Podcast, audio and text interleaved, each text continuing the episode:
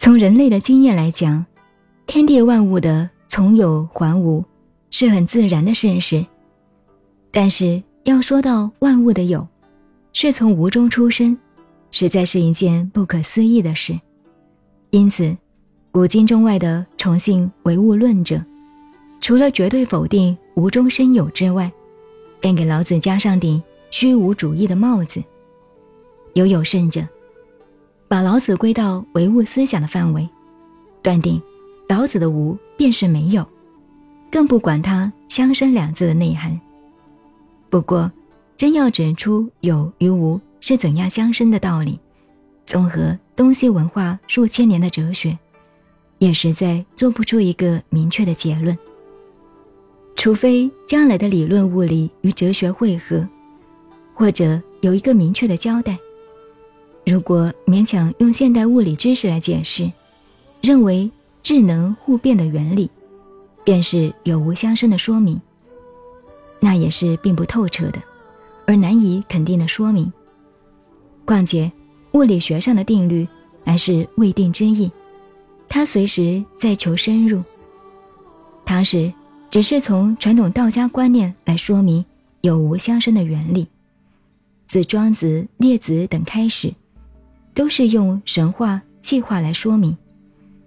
至于神与气的问题，究竟属于物质，或是物理功能的作用，便又牵涉到另一个问题上去了。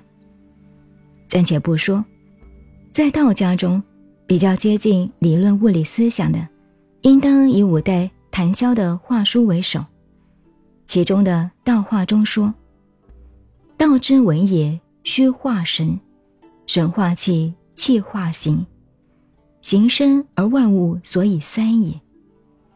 道之用也，形化气，气化神，神化虚，虚名而万物所以通也。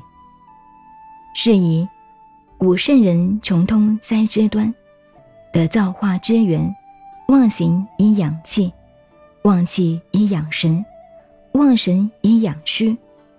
虚实相通，是谓大同。故藏之为元精，用之为万灵，合之为太一，放之为太清。是以坎离消长于一身，风云发泄于七窍，真气熏蒸而实无寒暑，纯阳流注而名无生死。是为神话之道者也。谭子的道化学说也可以说是代表了历代道家的一贯思想。如果说它是唯物论，但他提出的神非物理，物与神是有明显的界说的。如果说它是唯心论，神与心的关系究竟如何？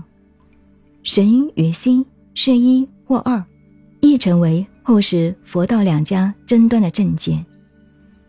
可是这些讲来讲去，到底都牵涉到道通天地有形外，思入风云变态中的形而上学，而且都是信或者不信，去做神仙们的大事。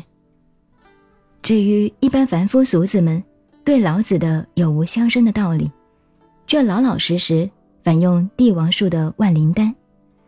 因此，自古以来，便使老子背上阴谋与欺世盗名的大黑锅，那是事实俱在、证据确切的。